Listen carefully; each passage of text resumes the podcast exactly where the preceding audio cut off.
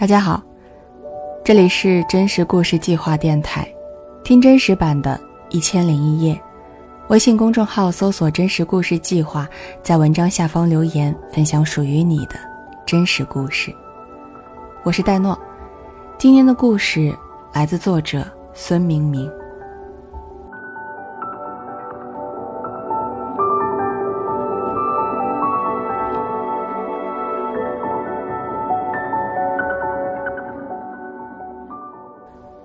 那是二零一一年十月五日，我参加工作的第四个月，独立出来上抢救班。按照急诊科的规矩，入科的前三个月需要完成各项理论操作考核，在那之前只能看着前辈们接收病人，顺带着打杂。各项考核及格才能独立上班。那天刚过了考核期，我迫不及待换下小跟班时期穿的白大褂。穿上属于急诊抢救室的蓝色制服，扣上胸牌，把长发挽起，藏在深蓝色的无菌帽子里面，露出光秃秃的额头，戴上无菌口罩，坐在急诊室里等待病人。幺二零救护车的声音呼啸而来，停在急诊室门口，随车医生阿虎拖着单车上的病人进来，顺带递给我一张出车证明。病人是在宾馆里被保洁阿姨发现的，无家属无陪护，被发现的时候全身赤裸，趴在床上，下体渗血，神志不清。现场只有一套女士的蕾丝短裙，以及一个女士的手提包，一双女士的高跟鞋。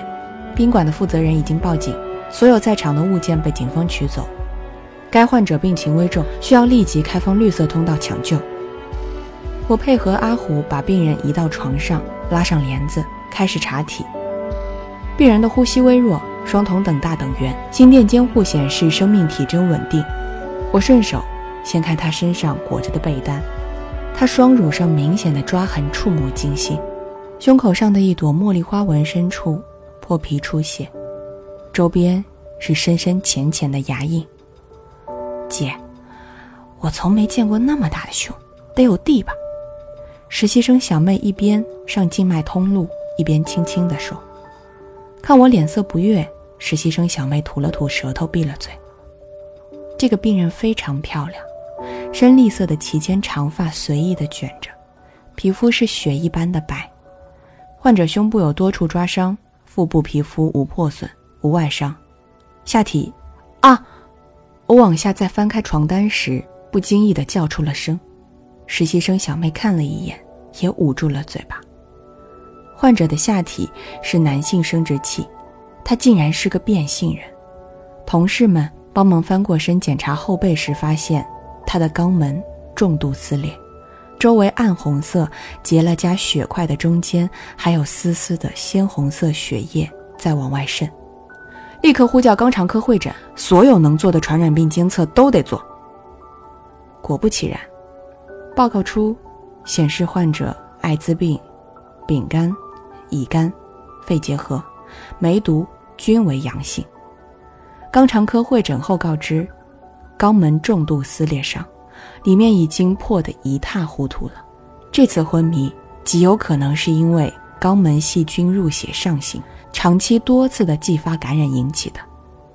患者在急速扩容消炎补液之后，竟也慢慢的苏醒过来。他开口说的第一句话是。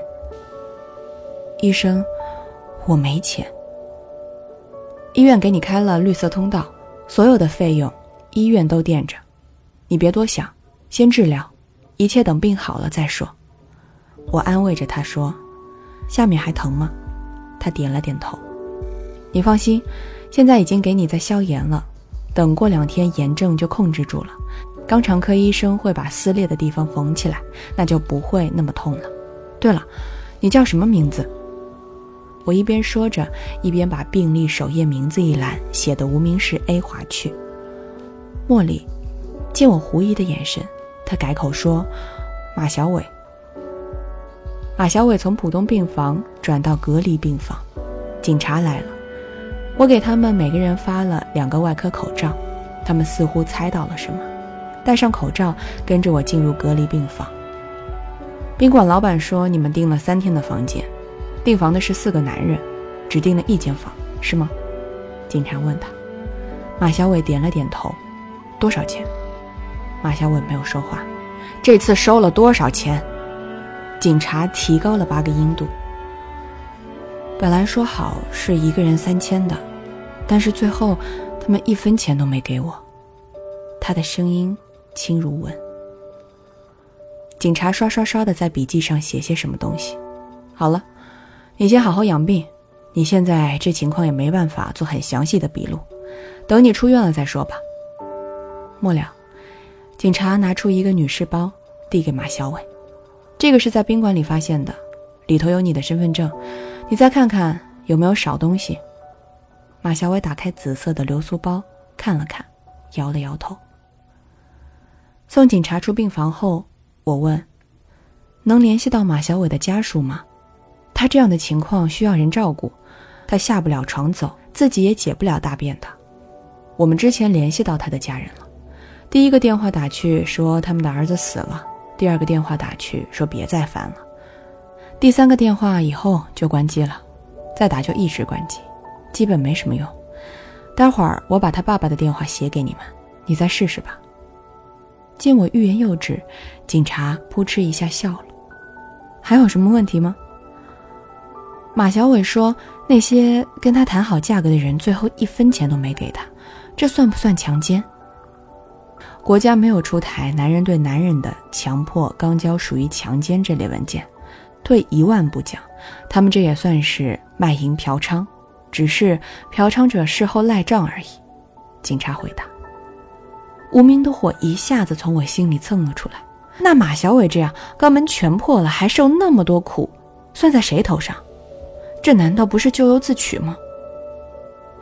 我愣在原地，看警察远去的身影。这真的是马小伟咎由自取吗？我也不知道，我只知道他在受苦，就算是卖身，也不该受这样的苦。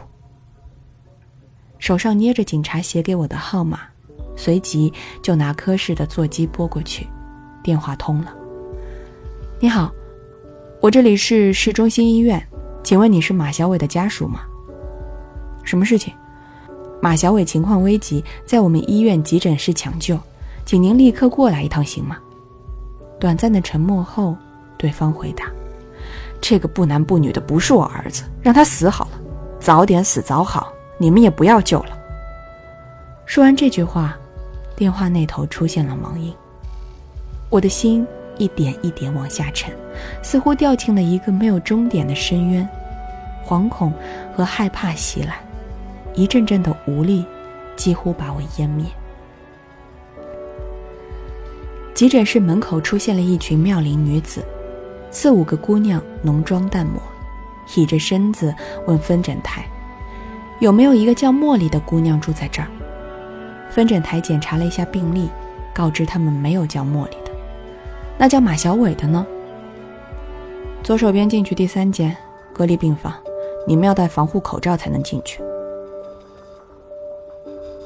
明明，有人来看马小伟。分诊台扯着嗓子跟我打了声招呼。我给他们戴好口罩之后，领着他们进入病房。一进病房，带头的女子就开骂：“你说你是不是猪？”叫你这个人不能接，不能接。上次玫瑰就已经吃过他们的亏了，后面闹到派出所去，人家说法律规定这不算强奸。马小伟见到自己的朋友，眼睛出现久违的光亮。百合，你不知道，我妹妹想去学一个外国的英语课程，报名费就七千。那我想着我没那么多钱，就赌一把试试。你可以跟我们借啊，姐妹们东拼西凑一点可以的。后面一个男生冒出来，我诧异的看向他。原来他们跟马小伟一样，都是边缘化的男人，除了有些声音和生殖器还未处理的个案，外表看着跟女人一模一样。上次家里造房子，跟姐妹们借了三万，都才还清。我怎么好意思再开口呀？几个人在病房里聊了许久，末了，带头的女子瞥了我一眼，偷偷塞给马小伟几百块钱，轻轻地说：“你自己买点好吃的好喝的，别给医生看见，否则要拿去抵医药费的。”我假装没看见，从病房里走出来，轻轻带上了门。马小伟因为肛门撕裂解不了大便，他刻意吃很少的东西。每天我会带一些医院食堂的稀饭和煮得很烂的菜给他，他都只吃两口，怕吃的多，生成更多的排泄物，到时候堵得慌。饿吗？吃那么少。每次看见他吃两口就强迫自己放下，我总不忍心的问他：“不饿？每天灌那么多水，抵着饿呢？”他低着头。医生，你放心，等我好了出院了，能挣钱了，医药费我肯定会补上的。看着他每天心心念念着医药费的事情，我竟不知如何安慰他。医药费倒是其次，医院里头的绿色通道一直为他开放着。马小伟的情况并不好，他肛门里头的炎症还未完全消除，还需要做一个手术，把里头的烂肉割掉了才能彻底好。才能出院，而牵扯到手术，事情就变得异常复杂。各种各样的程序中，最基本的一点，至少要有家属签字。我给他父亲又打了几次电话，告知需要手术事宜，需要陪护事宜，但回复的都是些一样的话，让他死好了，求求你们了，不要救了。再后来。索性就是关机，再也打不进。我问马小伟为什么做这行，马小伟说自己从小想当一个女人，但是家里贫穷，没有钱做那些变成女人的手术。后面知道了这个行业来钱快，还有人提供自己做手术。马小伟偷偷告诉我，他的胸是一位客户出钱给他做的。用的是最好的硅胶，按照客户的要求，低罩杯，胸口上纹一朵小小的茉莉花。他啪啦一下翻出他紫色的流苏包，倒出各种瓶瓶罐罐。这个是治艾滋病的，这个是治肺结核的，这个，对，就是这个，每天都要吃，否则喉结又会出来。我狐疑的拿过来一看，上面药物成分上写着。植物雌激素。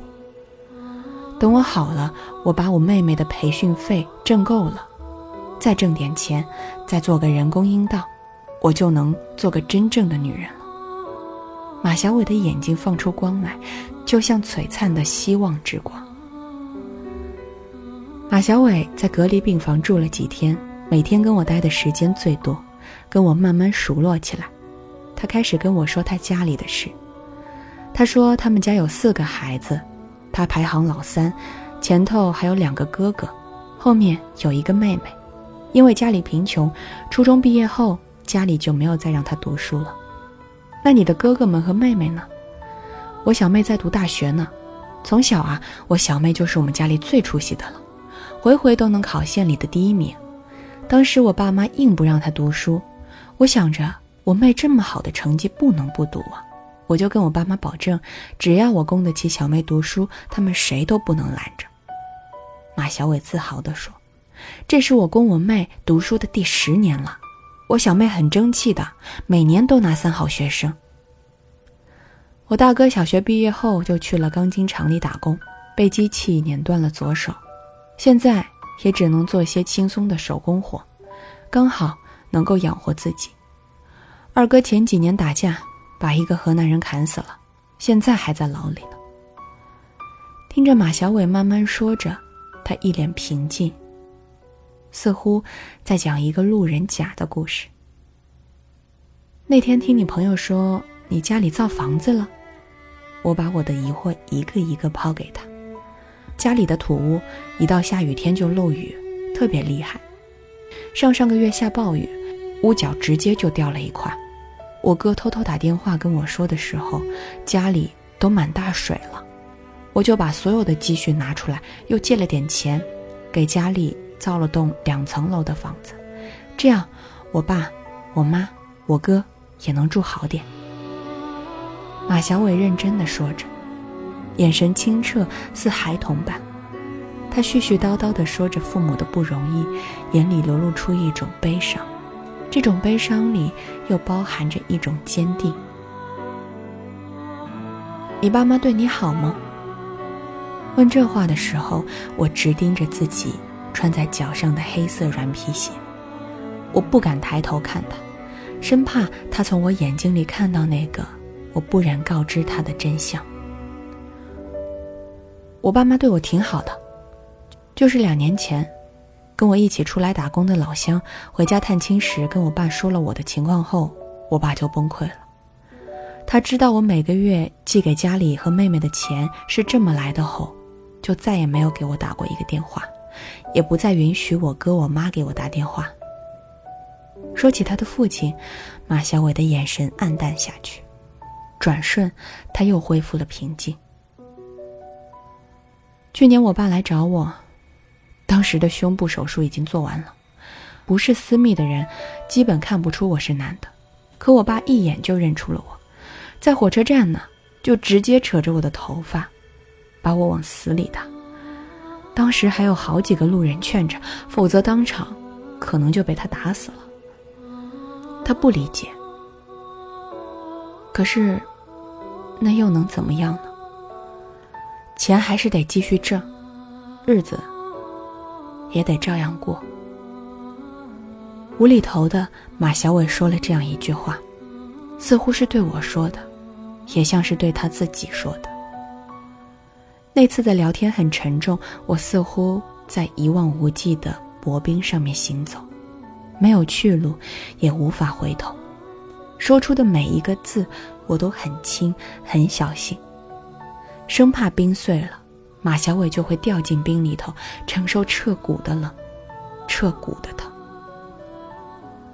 马小伟住院的第五天，外科主任来查房。对于这样开绿色通道的无助病人，院里总是特别重视。关于马小伟接下来的治疗方案，主任亲自跟他谈。主任告诉马小伟，现在他的情况需要手术，但不是危及生命的择期手术，必须要有家属在场陪护。并且签字，如何把家人叫来，这事需要马小伟解决。同时，主任也说明了这个手术概况以及预后。手术后他的情况基本能够治愈，但是不能再从事之前同类的工作。如若再次复发，凶不可测。马小伟说：“行，我想想。”当天晚上凌晨三点左右。马小伟失踪了。用抢救室常用的术语说是逃走了。基本所有的绿色通道病人，在治疗的差不多的时候，都会选择在夜深人静、医护人员最忙的时候离开医院。那些无名氏，大多没钱，进了医院，病好的差不多了，就该走了。反正所有的费用，医院都已经出了。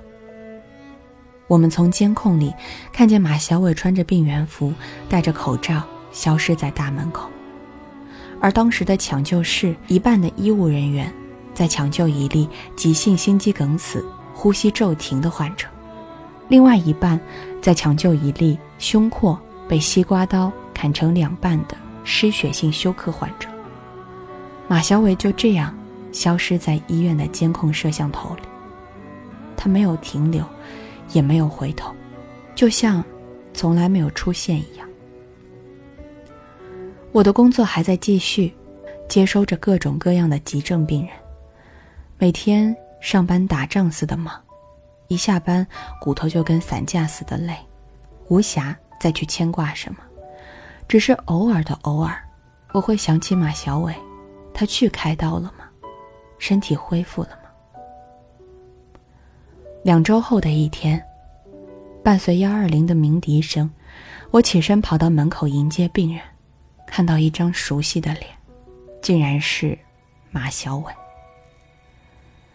躺在担架上的他已经奄奄一息，随车医生说是他自己打的幺二零，在出租房里接到的时候就已经是这样了。这个病人不行了，立刻叫麻醉科插管，呼吸机到位，抢救。我一边推着床，一边小跑，一边高声呼喊我的同事。马小伟忽然用力地抓住我推车的手，直摇头，眼泪从眼眶里缓缓流下。怎么了？我俯下身，听他说：“不抢救。”我听见他轻轻地说。一时间，我红了双眼。不抢救，必死无疑。他抬起手指了指自己的胸，会破的。这时，我才发现，今天的马小伟特别漂亮，穿了一件淡紫色的长袖旗袍，胸部特别的挺，还化了个淡妆。他是做好准备的。我擦去滴下的泪，把放弃抢救书拿给马小伟。他用了最后一口气，按下了自己的手印，然后闭上了眼睛，嘴角弯起了好笑的弧度。拾起他的随身物品时，我看见了一张七千元的汇款票据，转账人是马小伟。收款人是马小英。拿到死亡证明的最后一栏时，我看到马小伟的个人信息。马小伟，男，一九九零年出生。在那一刻，我终于嚎啕大哭。马小伟耗尽他的一生，甚至于用死亡捍卫的女性性征。却仍然改变不了死亡证明性别那一栏的“男”他用了他所有的气力、生存、尽孝、承担，去追求自己想要的一切。他活得很辛苦，很用力，最后却被抛弃了，被至亲至爱的人。被这个无法理解他的社会，我在心里祈祷：来生，愿你成为一个女人，用一个人的姿态。